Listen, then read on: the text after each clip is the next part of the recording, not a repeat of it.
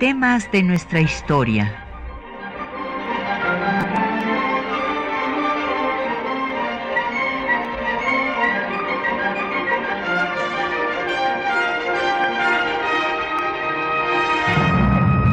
Un espacio que difunde el conocimiento del pasado para comprender nuestro presente.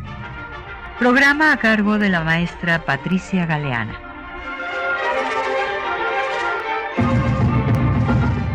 Buenos días. Pues esta semana eh, han acontecido muchas ah, pues, acciones en torno al Día eh, por la Paz, porque el nombre oficial de Naciones Unidas, decretado en 1977 oficialmente, si bien fue propuesto en 75 en la conferencia sobre la mujer que tuvo lugar aquí en la Ciudad de México. Y ya, eh, pues, el, el decreto oficial fue en 77, es el Día de las Naciones Unidas para los derechos de la mujer y la paz. Y eh, pues ahora vamos a hablar de lo que es el feminismo y lo que ha sido la historia del feminismo en México, porque hay muchas ideas equivocadas sobre lo que es el feminismo. Se ha dicho que es eh, equivalente al machismo, cosa que no es así. Bueno, pues eh, en la sesión pasada que explicamos cuál fue el origen de este Día Internacional de Naciones Unidas para los Derechos de las Mujeres y la Paz Internacional, pues explicamos los antecedentes de la lucha de las mujeres por sus derechos laborales y cómo fue eh, en la Internacional Socialista de Mujeres en Copenhague en 1910, cuando se propuso este día, que finalmente se estableció oficialmente, como acabo de decir, hasta 1977. Pero el tema es que eh, la situación que enfrentamos en el mundo y eh, pues que se agravó en la pandemia de violencia contra las mujeres y los feminicidios que tienen pues eh, uno de los índices más altos en México de nuestra región latinoamericana, pues eh, nos hace eh, obligadamente reflexionar sobre estos temas y hablar de lo que es el feminismo, porque eh, pues hay muy percepciones muy equivocadas de lo que es el feminismo. En la encuesta nacional de género que se hizo en el Instituto de Investigaciones Jurídicas de nuestra universidad eh, para el, eh, centenario de la Constitución que nos rige, pues resulta que eh, hombres y mujeres encuestados decían no saber lo que era el feminismo o bien considerarlo el sinónimo o el equivalente al machismo y eso sería el embrismo, o sea, si se tratara de que ahora las mujeres mandaran. Y esa no es eh, la doctrina ni la ideología del feminismo. O sea, eh, pues a lo largo de la historia eh, se ha ido estudiando las reflexiones sobre la situación de las mujeres. Esta es la doctrina del feminismo para explicar el problema que enfrentan y ver su posible solución. Y por otra parte, se ha desarrollado una ideología eh, que pues son este, todo este conjunto de ideas que tienen como objetivo que se respeten los derechos humanos de las mujeres. Eh, y eso eh, lo han dicho muchos hombres que también se les puede considerar feministas en cuanto a que sus reflexiones sobre el tema se han incorporado a la doctrina feminista, como Stuart Mill en 1869, que decía que no estaba pidiendo privilegios para las mujeres, eh, sino que los hombres dejaran de tener los privilegios que tenían sobre las mujeres y que hubiera una igualdad entre ambos. Entonces, como ven, pues ha habido hombres conscientes de que la discriminación, la desigualdad eh, que han vivido las mujeres, pues es injusta y han alzado su voz. No obstante, hasta nuestros días, el feminismo se ha eh, pues condenado por eh, gobiernos e iglesias. Y por eso encontramos inclusive en los baños de la Facultad de Ingeniería antes de la pandemia, eh, pues letreros terribles como agarren a las feminazis y violenlas. O sea, con un odio, con una, eh, pues un sadismo en contra de eh, las feministas. ¿Y cuáles han sido los argumentos que desde un principio han sido eh, pues el fundamento de estos ataques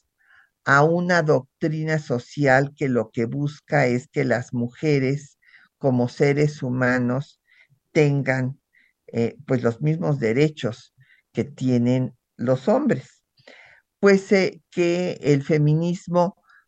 eh, va en contra, esta fue la tesis desde el inicio del siglo eh, pues de, desde el 19 y el 20, que va en contra de la integridad de la familia porque la mujer se libera, entonces según la iglesia, pues ya no va a ser eh, buena madre y buena esposa. Entonces, eh, pues vamos a ver cómo llega el feminismo a México, cuáles son las eh, mujeres feministas, qué es lo que ellas mismas dicen del feminismo desde que eh, pues empieza a haber, este, a hacerse esta doctrina aquí en nuestro país, a eh, pues desarrollarse esta ideología y pues que lo que van a decir si buscamos una, un común denominador entre todas y todos ellos es que eh, la desigualdad eh, de género es cultural y no natural. Por lo tanto, eh, se puede cambiar. Y pues había yo mencionado originalmente que el término se refería a pues defectos según esto que habían encontrado los médicos Em, en el siglo XIX defectos de hombres que tenían características femeninas, pero fue eh, una periodista francesa la que empezó a difundir el término en su periódico La Ciudadana como una eh, doctrina que buscaba justo que las mujeres tuvieran eh, los derechos que en justicia les correspondían. Esta periodista se llamó Obertine Ocler. Vamos a hacer una pausa para escuchar eh, pues eh, una canción que tiene que ver con el tema, con uno de los temas que ha sido una demanda de las mujeres y de las luchas feministas en la segunda ola del feminismo desde la década de los sesentas que es el poder decidir sobre su cuerpo. Esto es la despenalización del aborto por ser un problema de justicia social y de salud pública, porque las mujeres que mueren por esta causa es porque van a clínicas clandestinas y eh, pues obviamente no son bien atendidas, mientras que las mujeres con recursos siempre han podido abortar en toda la historia de la humanidad. Eh, como eh, se ha demostrado por, y lo demostró, ya no está con nosotros, la maestra Graciela Arroyo de Cordero, que fue directora de la Escuela Nacional de Enfermería y consejera de nuestra federación. Entonces vamos a escuchar esta canción que se dedica a este tema. Es eh, una canción compuesta por Alejandro Stuart, o sea, es compuesta por un hombre, un activista chileno, y este va a ser interpretada por la cantante sinaloense Amparo Ochoa. El título de la canción es Ramona. Escuchemos.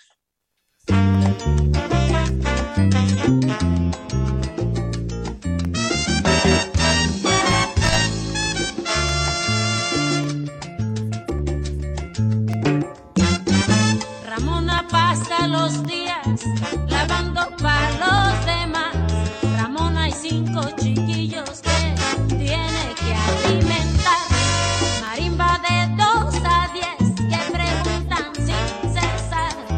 Con sus caritas de angustia cuando volverá el papá. Su esposo hace dos meses.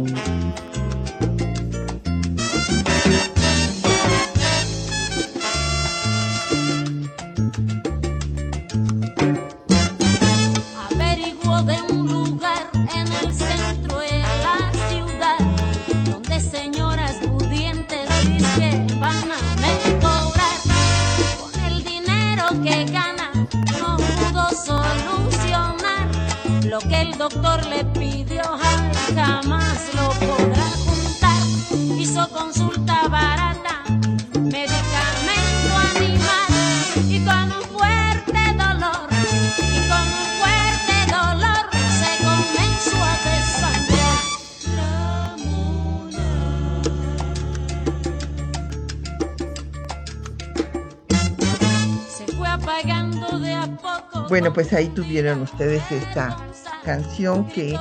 pues refiere este drama que sufren las mujeres eh, que tienen que acudir a estas clínicas clandestinas. Ustedes saben que ya hay nueve entidades federativas. La primera fue pues el anterior Distrito Federal en 2007, ahora Ciudad de México y eh, pues hay otras entidades, Oaxaca, en fin, que ya se eh, legalizó la interrupción del embarazo en eh, las primeras semanas de gestación, pero resulta que hay pues la mayoría de los estados de la República donde esto no se ha hecho, porque nunca este, estuvieron de acuerdo en hacer una reforma al Código Penal Federal y entonces aquí resulta que eh, las mujeres que nacen en una de las nueve entidades donde esto ya está legalizado, pues eh, no tienen problemas, deben en principio de ser atendidas en las clínicas para poder hacer eh, esta interrupción legal del embarazo, pero todas las demás mujeres siguen viviendo esta situación dramática que por eso eh, la maestra Arroyo eh, demostró a la Suprema Corte de Justicia de la Nación que era un problema muy grave de salud pública y de justicia social. Agradezco mucho las llamadas a doña Josefina Cruz, que nos felicita por haber recibido el premio Sor Juana. Muchas gracias, doña Josefina, para eh, ah, eh, el resto del auditorio que no sé si está enterado que la Universidad Nacional Autónoma de México desde hace 20 años estableció un reconocimiento que justamente nosotros le propusimos al entonces rector eh, Juan Ramón de la Fuente para que hubiera un reconocimiento con el nombre de Sor Juana que había defendido, bueno, primero nosotros le pusimos el nombre laico, Juana Ramírez de Asbaje, que es su nombre original, que había defendido los derechos de su género para estudiar y entonces que se diera un reconocimiento a las mujeres que trabajan pues por generar una nueva cultura de paz y de respeto a los derechos humanos. La verdad nunca pensé que recibir semejante reconocimiento, lo cual me sentí muy honrada, además de que me hubieran pues dado el uso de la voz para agradecerlo en nombre de las 83 eh, galardonadas este 8 de marzo pasado. Eh, le agradezco los saludos a Ana Gómez, también a don Agustín Alcaraz y desde luego Josefina Cruz y Ana Gómez podrán recoger su libro allá en el Museo de la Mujer en Bolivia 17. Bueno, pues entonces ya habíamos hablado del origen del término y cómo pues se va a haber una serie de eh, pues personas que antes de que exista eh, semejante doctrina pues van a haber ya se van a haber pronunciado porque no haya desigualdad entre hombres y mujeres. Por ejemplo, Platón en sus diálogos sobre la República desde la antigüedad, imagínense, decía que no podía haber nada mejor para una sociedad que toda eh, pues la comunidad lo las defendiera y en ese caso que se incorporaran a las mujeres. Sin embargo, la idea que prevaleció fue la de Aristóteles, de que eh, las mujeres eh, teníamos menos inteligencia que los hombres porque nuestra cabeza, nuestra capacidad craneana era menor y por lo tanto también la cerebral. Y desde eh, pues en la antigüedad griega, Zeus le quitó a las diosas la posibilidad de procrear y se fue sintetizando todo el poder en sus manos en la mitología griega y las religiones monoteístas, eh, la judía, eh, la cristiana y la islámica, bueno, pues Dios es masculino. Entonces la mujer pasa a un nivel secundario y eh, pues entre otras cosas se le prohíbe a estudiar. Hay que recordar a Hipatia de Alejandría que fue masacrada por una turba de fanáticos por hacer eh, experimentos científicos y después en la Edad Media, pues se, ejecutó a una serie de mujeres acusadas de brujería. Nótese que no había brujos, sino nada más brujas. Aquí también en la Galería 4 del Archivo General de la Nación, donde están los documentos de la Inquisición en la Nueva España, pueden ustedes encontrar los casos en contra de las brujas. Y eh, pues ya sabemos que en la Revolución Francesa, pues empezó a darse una lucha por algunas mujeres como Olimpia de Gouges, que hizo la Declaración de los Derechos de la Mujer y la Ciudadana, pero que eh, pues esto no fue secundada por sus compañeros revolucionarios, sino que incluso ella acabó en la guillotina.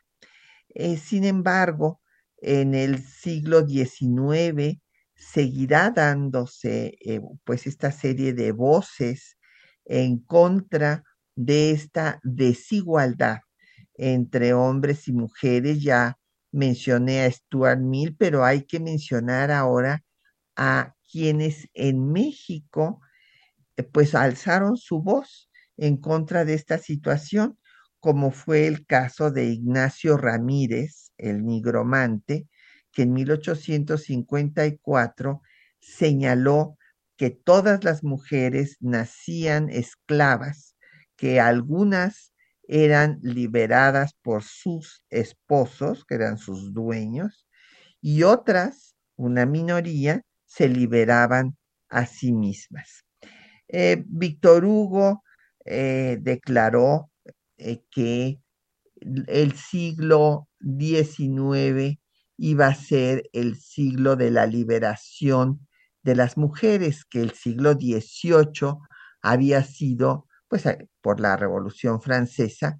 el de la liberación de los hombres. Sin embargo, pues esto no va a ser así, sino que tenemos que todavía a la fecha hay, eh, existe la desigualdad de género. Otros personajes como Herbert Marcuse,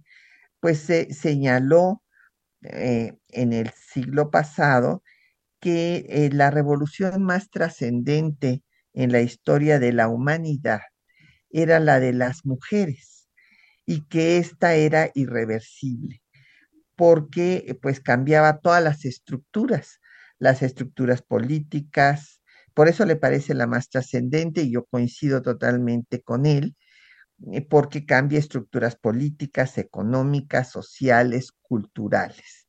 Entonces, como ya vimos, pues tuvo que luchar primero, pues por una parte, por su derecho a la educación, desde Sor Juana, ¿verdad? En el siglo XVII, por sus derechos laborales, por sus derechos civiles, por sus derechos políticos. Y ya que menciono a Sor Juana, pues justamente eh, en el siglo XIX es de destacar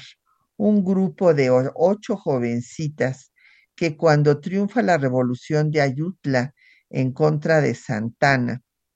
y llega a la ciudad Ignacio Comonfort porque Juan Álvarez prefirió regresarse a sus tierras del sur, pues ocho jovencitas le piden que haya escuelas donde ellas puedan estudiar lo mismo que estudian los hombres, ya que a las mujeres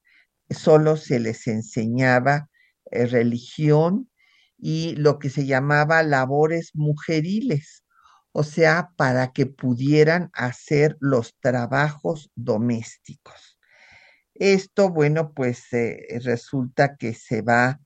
a posponer, como Ford tiene ya la, la iniciativa de que se abran este tipo de escuelas, pero como viene la guerra civil de reforma y luego la intervención francesa y el segundo imperio, pues va a ser hasta el triunfo de la República cuando el presidente Juárez va a establecerse ya la educación eh, de 61 se había dado una ley, pero les repito, pues no se pudo poner en práctica porque vino entonces la intervención francesa y el segundo imperio, pero ya se había establecido la laicidad de la educación, que hubiera escuelas para niñas, que podía haber escuelas mixtas, que fueran gratuitas y obligatorias la enseñanza elemental. Y en 1869 se hizo la escuela secundaria para señoritas, pues primero aquí en la Ciudad de México y después se va a abrir en los estados. Y esto fue lo que su primera directora, María de Belén y Méndez, dijo, pues una nueva era, iniciaba una nueva era, era una verdadera revolución cultural. Vamos a hacer una pausa para escuchar eh, los textos de diversas mujeres que a finales del siglo XIX y principios del XX hablan de lo que entienden por feminismo, de Laureana Wright, eh, de Consuelo Zavala en el primer Congreso Feminista, Candelaria Ruiz,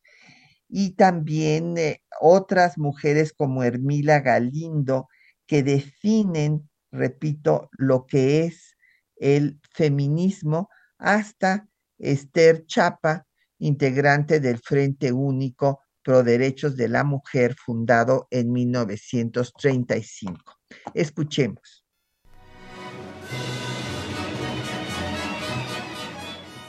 El concepto de feminismo comenzó a utilizarse a finales del siglo XIX en el continente europeo.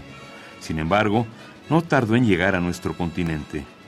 En México, escritoras como Laureana Wright no dudaron en demandar mejores condiciones para la mujer. En La emancipación de la mujer por medio del estudio, Wright señala.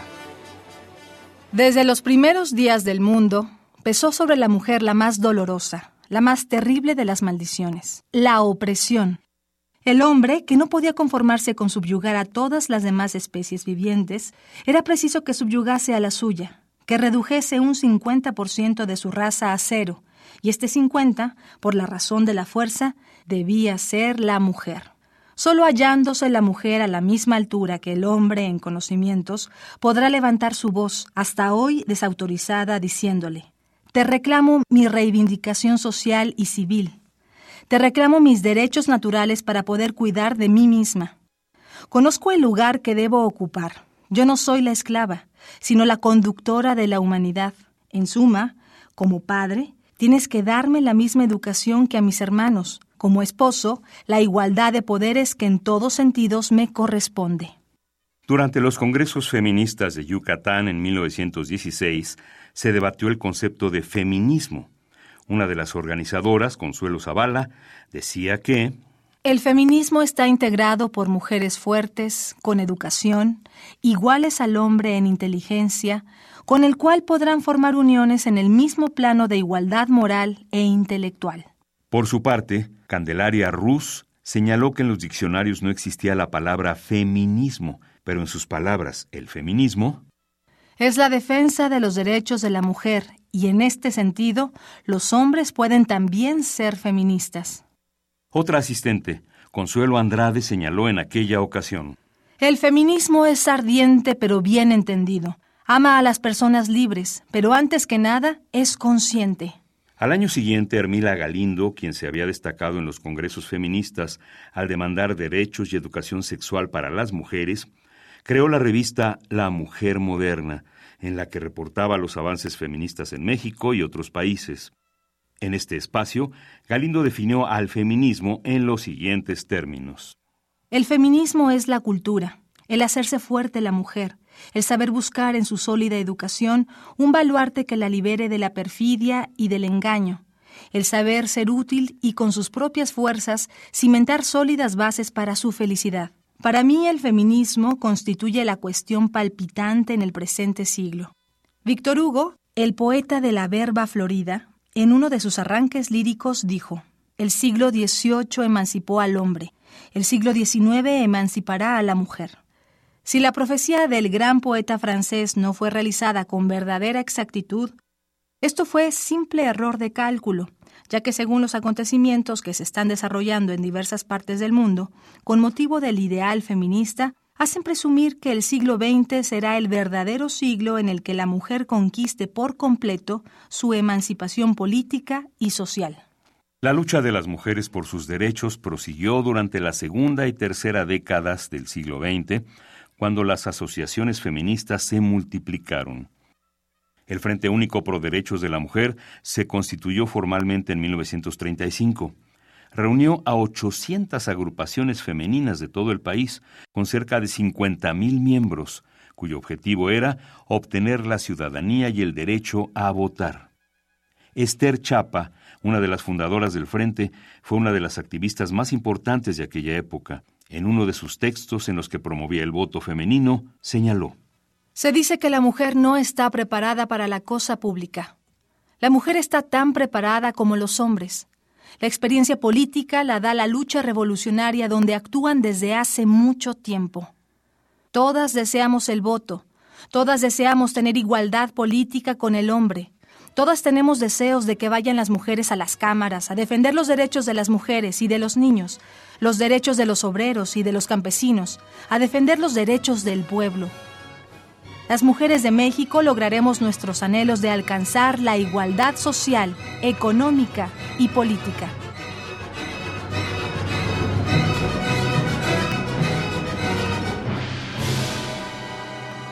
Bueno, pues ahí tuvieron ustedes como eh, las propias mujeres mexicanas estaban imbuidas de la doctrina feminista y eh, pues difundían esta ideología desde Laureana Wright, esta escritora, periodista, eh, que eh, nació en Tasco Guerrero, que fue hija de una mujer guerrerense y un inglés, por de ahí su apellido, y fue la fundadora de Violetas de la Náhuac, donde difundía lo que estaba pasando en otras partes del mundo. Por ejemplo, ella difundió eh, eh, pues que se habían eh, reprimido a las sufragistas en Wyoming, en Estados Unidos, y pues este artículo es célebre, el de la emancipación de la mujer por medio del estudio, y ya habíamos hablado en programas pasados de los congresos feministas que hubo, pues gracias a la visión de Salvador Alvarado, que estaba consciente que no podía haber una revolución sin la participación eh, de las mujeres que tenían, habían luchado en la revolución, pero para el cambio estructural que se planteaba en el gobierno emanado de este proceso revolucionario, pues tenían que participar. Y eh, pues todas, eh, Hermila Galindo, esta gran sufragista, y Esther Chapa, que fue integrante de este frente, que fue una experiencia muy importante políticamente hablando, un frente que se forma como respuesta al llamado del presidente Cárdenas de que se formara un frente único de los sindicatos de trabajadores. Entonces, ellas, en lugar de un frente único de sindicatos, forman el frente único de derechos de las mujeres y ahí van a, unir lo mismo a líderes comunistas como Cuca García, que a católicas, que a integrantes del PNR, del Partido Nacional de la Revolución, que a partidarias de calles, partidarias de Cárdenas, va a ser realmente un movimiento muy importante que después se va a desintegrar cuando eh, creen que ya se aprobó, porque se, se aprobó eh, la mayor parte de los estados de la República la reforma constitucional al artículo 34 para que se les otorgara la ciudadanía plena y resulta que se congela el proceso y eh, con el pretexto de que no se hizo el cómputo, pues nunca se publica en el diario oficial y por eso Esther Chapa reclama que se publique desde 1938, cuando se había ya aprobado y se debió de publicar, hasta eh, cada legislatura y eh, siempre ella argumentó cuando se hizo la reforma en 47 para la ciudadanía limitada y en 53 para la ciudadanía plena, que no tenía por qué hacerse otra reforma porque ya había una reforma que había sido aprobada y que lo que faltaba era publicarla. Finalmente, pues no, no se le hizo caso y no se publicó. Y bueno, pues eh, nos llegaron también eh, llamadas y preguntas de nuestro auditorio. Eh, Citlali Leiva nos dice que cuál es la pensadora mexicana que, que, yo le recomiende. Bueno, es que todo depende, Citlali. Mire, de el origen de eh, la lucha sufragista mexicana, pues Hermila Galindo,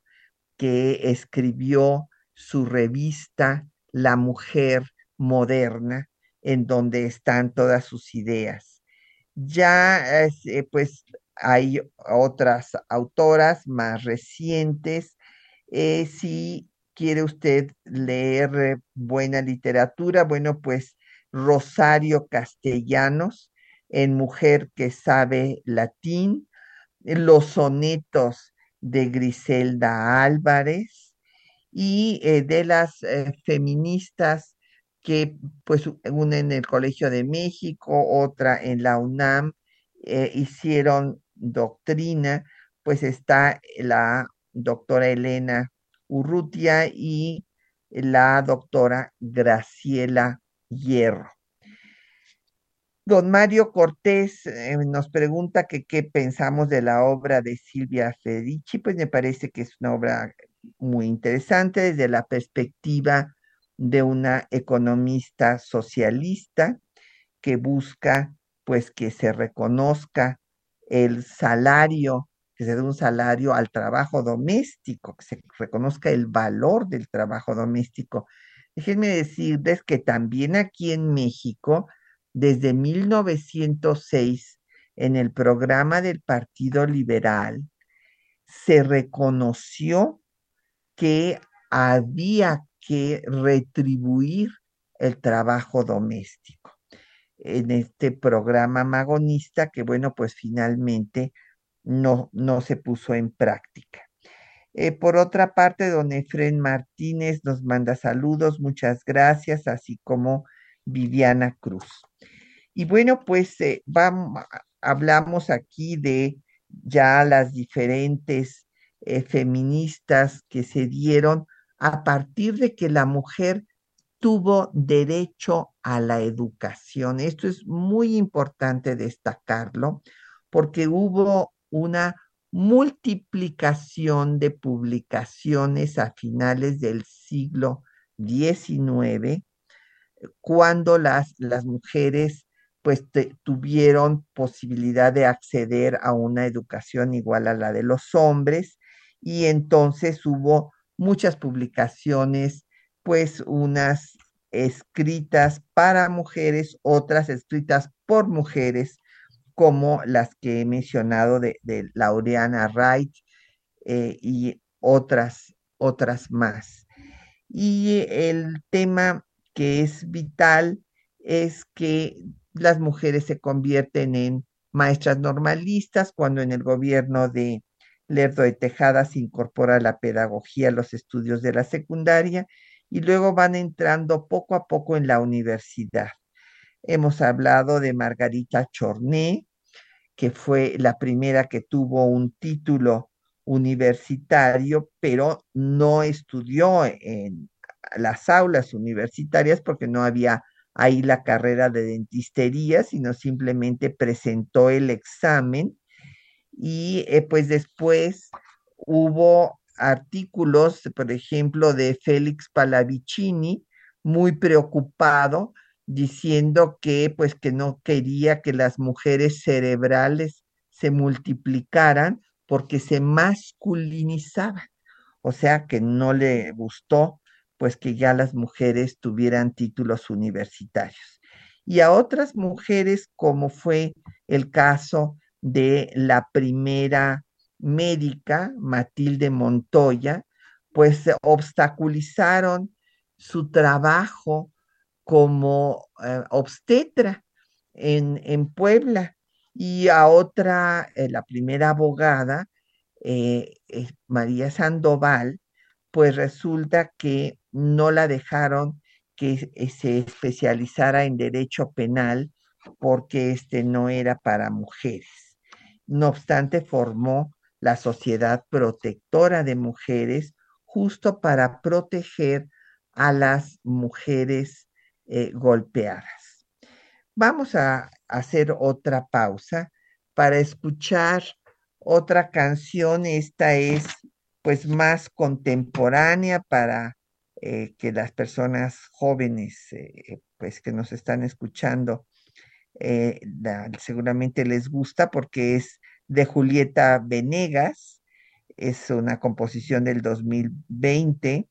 eh, justo se escribió para el Día Internacional de la Mujer, está interpretada por la Banda Filarmónica de Oaxaca y eh, pues lo que trata, es muy cierto, que se está desenterrando la historia de las mujeres. Eh, sí, porque hasta ahora estamos eh, eh, pues haciendo historia de las mujeres y se está viendo cómo han hecho aportaciones a las diferentes áreas de la ciencia, aunque éstas no han sido reconocidas. Escuchemos.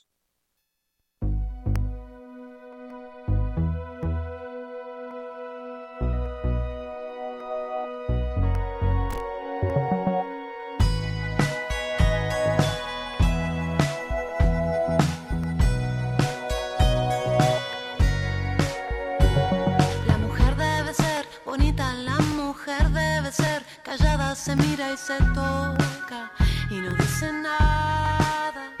De repente sentí algo, llegó por mi espalda, me sacudió voces fuertes, tan enojadas. Pañuelo en mano para nombrar a cada mujer desaparecida, a cada muerta solitaria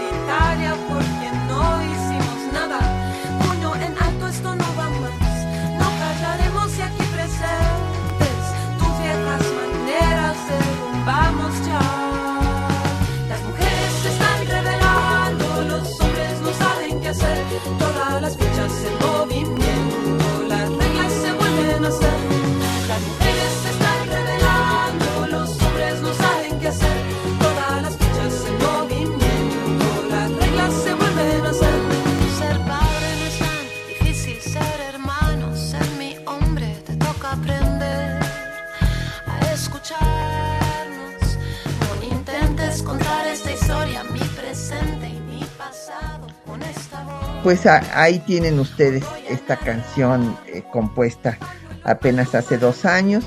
Eh, nos eh, llamaron, nos llamó nuestra tocaya Patricia López, preguntándome que si este término feminazi es un término del patriarcado. Sí, y aquí qué bueno que menciona usted este tema,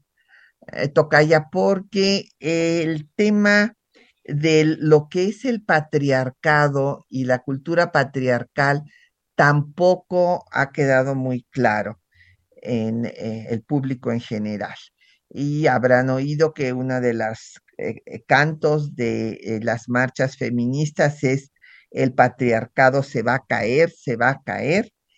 ¿Qué es lo que quiere decir? Bueno, pues quiere decir que este sistema en el cual, que se estableció desde los tiempos más remotos, en donde imperó eh, pues el dominio de la fuerza del hombre sobre la mujer, pues va a ser apuntalado por ideas eh, pseudofilosóficas como las que mencionamos de Aristóteles, eh, pseudocientíficas diciendo que tenemos menos inteligencia y eh, religiosas, que esas han sido fundamentales para perpetuar esta idea eh, de que el que debe de mandar en la familia, pues es el padre.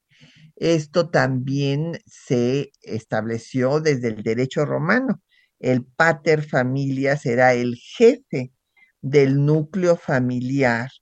y el que eh, pues disponía de toda, eh, pues de poner desde su perspectiva, era la autoridad frente a todo el núcleo familiar y la madre era una menor de edad. Entonces, eh, pues de ahí viene esta idea de que el padre podía castigar a la madre, a los hijos, y de ahí viene el que se hable de cultura patriarcal o el patriarcado, en el cual el hombre es el jefe, el hombre es el que nace para mandar y en esta cultura se considera que la mujer nace para obedecer. Y este término, mm, eh, pues eh, absolutamente peyorativo de feminazi, pues es un eh, término que habla de esta posición, pues, de animadversión de los hombres que han sido formados en esta cultura patriarcal en la que consideran que ellos deben demandar y cuando su pareja no les obedece, pues entonces sobreviene la violencia. Y a estas personas que creen que eh, las feministas queremos eh, tener el poder y acabar con el poder de los hombres, que es falso, pues le han inventado este término de feminazis y pues se han hecho todo tipo de escarnios y de ataques al feminismo. El feminismo como pues doctrina, como ya vimos en la sesión pasada, ha tenido diferentes etapas y como hemos visto, pues en las diferentes etapas eh, ha tenido también su, eh, sus representantes aquí en México. Eh, la primera etapa, pues esta primera ola que va a ser del siglo XIX, de la segunda mitad del siglo XIX hasta mediados del siglo XX, pues va a tener a todas las mujeres que escucharon ustedes en eh, los textos que les seleccionamos para esta mañana. Y después, a partir de los sesentas, pues va a haber también una serie de organizaciones aquí, pues justo en el 68, las mujeres van a tener una participación muy activa en el movimiento y se va a buscar que se acabe justamente con la cultura patriarcal. En la primera ola se luchó por los derechos eh, civiles, políticos, el sufragismo, el derecho a la educación, y ya en la segunda ola se busca también la emancipación de la mujer y el derecho a decidir sobre su propio cuerpo. Ya habíamos comentado que nuestro país fue de los últimos que, pues de los últimos seis que dio la ciudadanía a las mujeres. La reforma al artículo 34 constitucional se dio hasta 1953 y las mujeres votaron por primera vez en 55 y esto se debió pues al tema pues que ha sido recurrente de eh, la lucha de la iglesia eh, contra el Estado mexicano queriendo tener eh, acciones políticas y pues ante el temor de los revolucionarios de que las mujeres controladas por el clero fueran a votar por los partidos o los representantes de la derecha, como en el caso de la sucesión presidencial de Cárdenas por Juan Andreu Almazán. Y ya este, en esta segunda ola en la que se em, eh, demandan los derechos sexuales y reproductivos, pues se va a lograr que en 1973 se reconozca que el aborto es un problema social. Y después, eh, pues viene en 74 la reforma al artículo cuarto constitucional que establece la igualdad jurídica entre mujeres y hombres y eh, la libertad para decidir el espaciamiento de los hijos. Esto también se hizo pues por la presión internacional y porque en 1975 iba a tener lugar en eh, nuestras, eh, nuestro país, aquí en la Ciudad de México, la capital de la República, la Conferencia Internacional de eh, la Mujer de Naciones Unidas. Y fíjense, este, les comento un dato importante. De las 133 delegaciones que hubo, 113 fueron eh, pues encabezadas por mujeres, como correspondía, pero México fue encabezada por un hombre, por el procurador Pedro Jeda Paullada, porque eh, pues se dijo que las mujeres no se habían puesto de acuerdo en quién debería encabezar dicha delegación. Eh, finalmente, en 76 se fortalece el movimiento nacional de la mujer para demandar eh, la interrupción legal del embarazo de forma gratuita y eh, pues la primera gobernadora Griselda Álvarez va a ser una feminista militante. Ella eh, va a crear los primeros centros de atención a las mujeres golpeadas. Y estos refugios, que lamentablemente ahora no tienen presupuesto, cuando tanta falta hacen, eh, eh, van a, ser un ejemplo para todo el país. Además, eh, la maestra Griselda Álvarez en el gobierno de Colima va a ofrecer trabajo en seguridad, en el servicio de seguridad para el Estado a las trabajadoras sexuales, encontrando que un 99% de ellas habían sido violentadas y objeto de, la trata y por eso se dedicaban a ese trabajo. También va a elevar las penas para los violadores. Es muy importante destacar que gracias al feminismo se dio el movimiento de derechos humanos y que eh, pues en el caso de las mujeres se lucha en la cuarta ola actual por eh, que se acabe la violencia, el acoso sexual y eh, que se abata la desigualdad de género en todos aspectos, por ejemplo, pues en la brecha salarial. Eh, las organizaciones feministas se han multiplicado, como quedó de manifiesto este 8 de marzo, y eh, pues tienen toda la razón en eh, sus manifestaciones cuando resulta que en nuestro país, esto en cifras oficiales, que queda la cifra negra,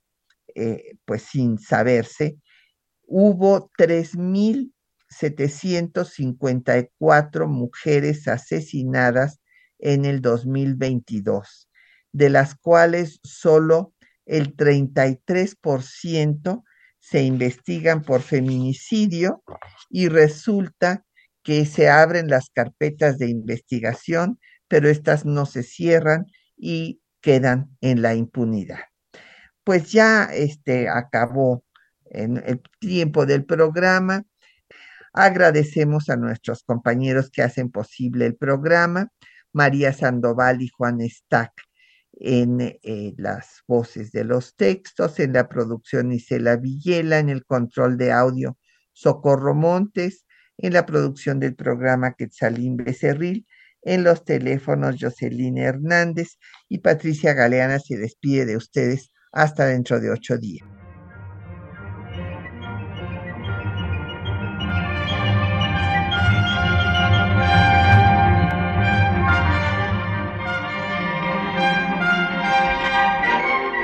Temas de nuestra historia.